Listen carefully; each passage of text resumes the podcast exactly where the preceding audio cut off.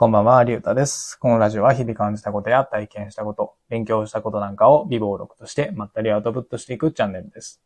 今回はコンセプトが持つ3つの機能といった内容で話してみたいと思います。で、まあ、コンセプトっていう言葉自体はよく聞くかなと思います。で、僕自身ももちろんその言葉は聞いたことあります。うん。でも、じゃあ実際に具体的にうん、そのコンセプトはどういうものですかって聞かれたときにうまく説明できないなって思ったんですよね。うん。で、まあそこで最近コンセプトの教科書っていう本を、まあ、読み始めまして、勉強として。で、その中には、えー一般的にコンセプトっていうのは全体を貫く新しい観点であると書かれてました。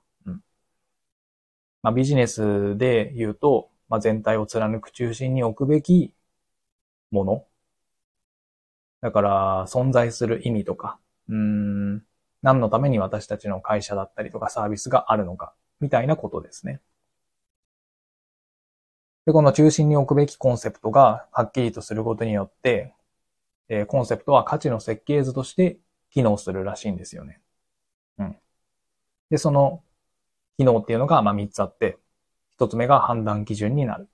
2つ目が一貫性を与える。そして3つ目が対価の理由になる。です。で、まあ、1つ目の判断基準になるは、こう会社を運営したりとか、サービスをこうやっていく中で、まあ、判断しなきゃいけないことっていうのは、まあ、たくさんあるかなと思います。でも、このコンセプトがはっきりとあることによって、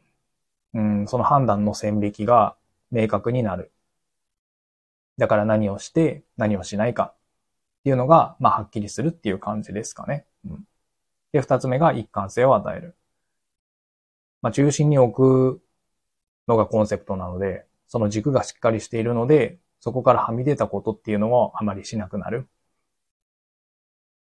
だから、ちぐはぐの、ちぐはぐな行動をしなくなるので、こう一貫性が出るっていう感じですね。うんで、三つ目が対価の理由になる。まあ、コンセプトをこう明確に打ち出している。まあ、何のために、え存在しているんですよっていうことが明確になっているので、お客さんも何に対してお金を払っているのかっていうのがはっきりする。だから、こう、いくつかのサービスだったり、会社の中から、うーんと、何に対してこう、支払っているのか。何を求めて支払っているのか。その理由っていうのが、え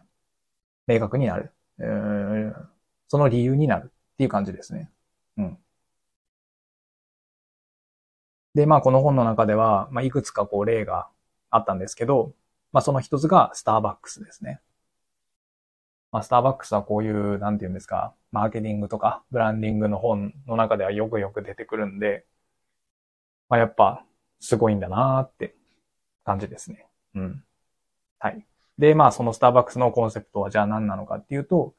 第3の場所です。うん。ちなみに第1の場所が家で、自分たちの家で、第2の場所が会社とか学校。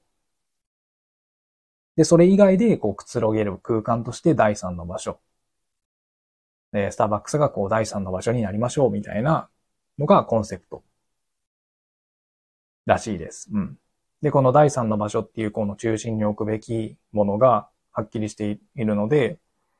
この判断基準とか一貫性っていう機能が、まあ、しっかりと働く。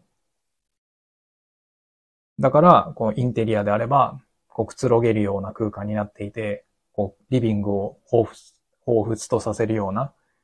感じになっていたりとか、あとは音であれば、こう落ち着ける感じの音楽で、うん、作業とか会話を妨げないような音量になってるとか。あとは香りであれば、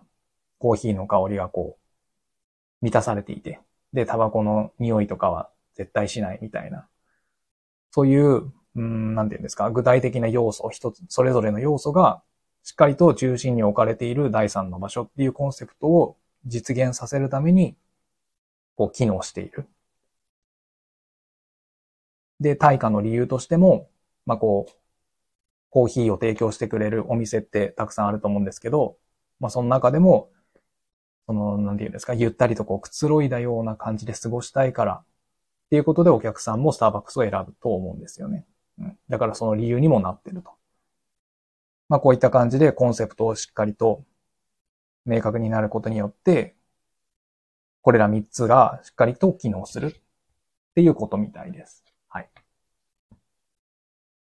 で、まあ今はこういう大きなビジネスの話で言いましたけど、まあこれっていうのは、まあ例えば SNS 運用とかでも、えー、しっかりこう機能するんじゃないかなと思います。うん。何のために自分は SNS で発信していくのかっていうことをこう決めれば、うんと、じゃあ何を発信して、何を発信しないのか、どういう言葉遣いをして、とか、あとはどういう色使いをしてとか、まあそういうことも明確になったりとか、えー、するんで、うん。こういう大きなビジネスだけじゃなくて、そういう、うん、副業として、えー、やりたいことでも、まあこの、えっ、ー、と、中心に置くべき、えー、もの、何のために存在しているのかっていうコンセプトはしっかりと決めた方がいいんじゃないかなというふうに感じましたね。まあそうすることで、まあ価値の設計図としての3つの機能。1つ目が判断基準になる。2つ目が一貫性を与える。3つ目が対価の理由になる。まあこれがしっかりと機能するんじゃないかなと思います。はい。というわけで今回はコンセプトが持つ3つの機能といった内容で話してみました。うん。なんかうまく説明できたかわかんないんですけど、しかも最後の方ちょっとぐだった感じありますけど、はい。今日はこれで終わります。はい。ありがとうございました。